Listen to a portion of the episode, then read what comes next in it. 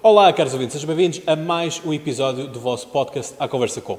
E hoje, fugindo aquilo que temos vindo a fazer da política, vamos agora aos jogos. E estamos aqui na- no fim do dia, não é, do International uh, Aeros- Aero- Esports uh, Cup, portanto, a XL uh, Esports, que foi feita aqui no Altice Arena. Pedro, Pedro Silveira, que é o promotor deste, deste grande campeonato, deste torneio, como é que isto é possível e como é que os esportes ganham dia após dia uh, preponderância e aceitação?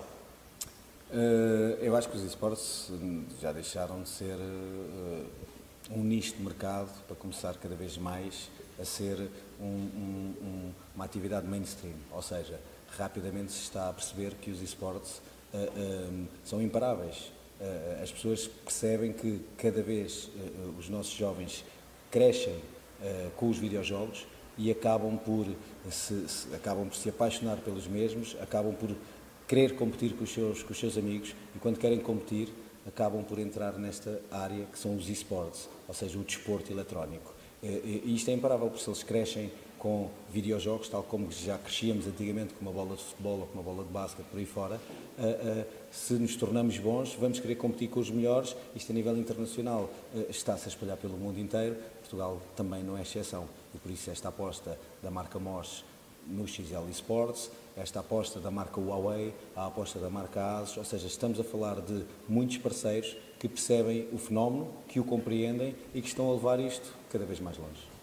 Tivemos duas finais emocionantes de, de FIFA e também de CS. Exatamente. Enfim, conta será que já está um bocadinho diferente daquilo que eu estava habituado a jogar quando estava no nono ano, por Sim, exemplo. por exemplo.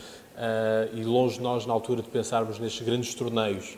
Ah, para nós já era uma loucura cada um estar em sua casa em alguns torneios online que existiam. Depois há aqui outra questão interessante que é, ah, havendo cada vez mais obesidade infantil, sedentarização, como é que os esportes não entram em contraciclo daquilo que são as campanhas, nomeadamente dos Ministérios da Saúde, a nível Eh, mundial? de uma forma muito simples. São coisas totalmente diferentes, Sim, sim, sim. mas... de uma forma simples. Eu acho que isto tem a ver com a educação. Eh, Quando a televisão chegou, também existiram pessoas que passavam horas e horas em frente à televisão. Ah, ah, E isto tem a ver com educação, saber viver, tem a ver com uma, uma, uma, uma- um ciclo geracional que vai passar. Hoje, eu que já cresci com videojogos, eu sei o que é que são os videojogos, já competi e já tenho filhos.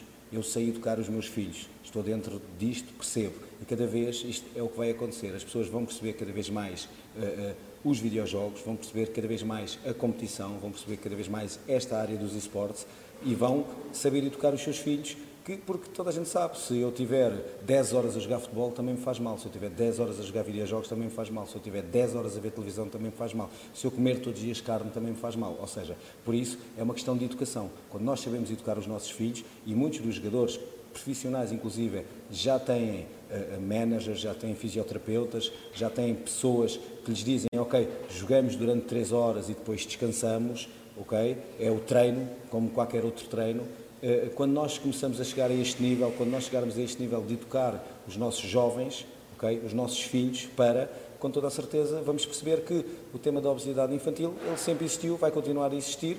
No entanto, se estamos a falar de videojogos, estamos a falar também que jogam videojogos, mas também fazem eh, eh, desporto, e isto é muito importante, como em tudo na vida. Com conta, peso e medida, acho que há espaço para tudo, e os esportes vão, vão acabar por lá chegar. Os esportes têm ganho também importância para a RTP. Sim, não só para a RTP, os esportes ganho importância para todos os parceiros, para, para todas as marcas. Sim, vamos mostrar um canal, um canal público, Canal público, exatamente. transmitir, este tipo de Sim, sim, sem dúvida. Tal Porque- como transmite a Liga dos Porquê? Campeões, por exemplo. Exatamente, porquê? Porque estamos a falar de algo que as pessoas querem ver. é? Nós estamos a falar de algo que as pessoas querem ver. A RTP só transmite uh, uh, esportes porque as pessoas querem ver esportes, porque a Twitch transmite esportes e tem milhões de pessoas a assistir a esportes. Nós batemos recordes hoje em tudo, tudo na RTP, uh, tudo o que eram recordes de, de, visualizações, de assistência em direto a um torneio, ou seja, mais assistência que, que, que, estações televisivas. Estamos a falar de, de, de algo, como eu digo, é transmitido porque tem, tem público e tudo o que tem público, tudo o que tem emoção, e hoje foi mostrado aqui isso, uh, com toda a certeza vai continuar a crescer e vai, e vai captar o interesse de grandes marcas e da RTP e de tantos outros. Começaste com a Lisbon Games Week Diz-nos como é que é toda esta linha de montagem de um torneio onde passa por chamar grandes Uhum. equipas, porque aqui vêm equipas, mas também jogadores individuais, no caso do, do FIFA, Uhum. ah, e depois de grandes marcas que vemos aqui neste billboard, por exemplo. Eh, eu comecei no XL Party, não comecei bem no Lisboa Games Week. O XL Party foi a primeira LAN Party eh, que nós organizámos em 2006, que se chamava Xispes LAN Party, que o nome era muito engraçado, Xispes, porque até vinha de porco. Eh, e a Xispes LAN Party eh, teve 80 pessoas em Palmela, o evento foi muito engraçado e foi a partir daí que nós decidimos criar a XL Party. E a XL Party começou a acontecer em Portugal de 3 em 3 meses em várias localidades diferentes. De 2007 até 2013, XL Party, acabámos na fila com mais de 1.500 pessoas ligadas em rede, uma grande LAN Party, já com algumas marcas, e depois nessa altura decidimos que era, estava dada eh, e era, tinha chegado a altura de transformarmos o XL Party em Lisboa Games Week, trazer aos portugueses uma grande feira de videojogos como se fazem, como se fazem lá fora, a nível internacional. Foi o que fizemos. Fizemos a nossa aposta numa grande feira de videojogos, trazer as novidades, eh, títulos que só saem eh, após, após eh, no ano seguinte, muitos, muitos deles antes estreias, digamos assim. E este percurso de, X, de, de, de Party, de Lisboa Games Week, fez com que o nosso sonho pelos esportes também nunca fosse desmorecido, porque nós já tínhamos feito o esporte, nós já, tínhamos, já estávamos no XL Party a ter mais de 1500 pessoas a competir numa, numa LAN Party. E por isso nós sabíamos o que eram os esportes, nós conhecemos o fenómeno há muitos e muitos anos, estivemos dentro dele. Eu fui jogador do T99 eh, nessa altura, por isso. eh, ehm, Sabíamos a emoção, sabemos, sentimos dentro da pele o que é que são os esportes. E por isso esta paixão, rubro. exatamente, a paixão que nós temos por isto fez com que nós nunca desistimos também do sonho, não só nós adoramos videojogos, adoramos o Lisboa Games Week, adoramos isto tudo, adoramos esportes também. E por isso nunca desistimos do sonho de ter um grande evento de esportes em Portugal, fomos atrás dele, tivemos mais uma vez a Mosh, a RTP, a Huawei, a Asus, o ActiveBank, a Randstad, a, a Mercedes. FNAC, Mercedes, tivemos tantos parceiros e tantos parceiros que acreditaram em tudo isto, a CIBS, e depois vamos esquecer de alguns, com toda a certeza. A gente olha para Mas pronto, está aqui todos, no- estes no painel Tivemos tantos e tantos parceiros, a Blue, tantas marcas não endémicas que estão connosco e que, que apostam também neste momento nos esportes, isto é muito importante. O que é que acontece? Ah, ah, quando nós chegamos a este, a este patamar de perceber que as marcas querem isto, o que fizemos acaba por ser ah, ah, juntar tudo isto, juntar todas estas forças, as pessoas trabalharem em prol e todos em conjunto com um staff fantástico, como é o staff da 2Tech, com equipas fantásticas, como a MOS, é, é, é trabalhar todos em conjunto para fazer isto acontecer. Basicamente foi um pouco isto. E, e- e, felizmente para nós, isto foi um sucesso muito grande. Foi um sucesso muito grande e por isso os parabéns Sim, a toda a equipa. cheia. Sim, casa cheia. sim, sim, e um público eh, Um público bastante, fantástico.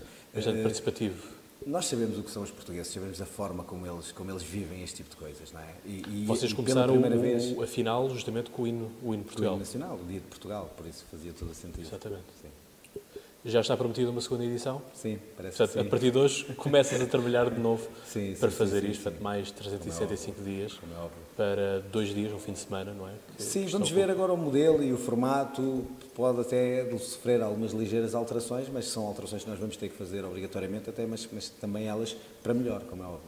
Equipas portuguesas, que é perspectivas?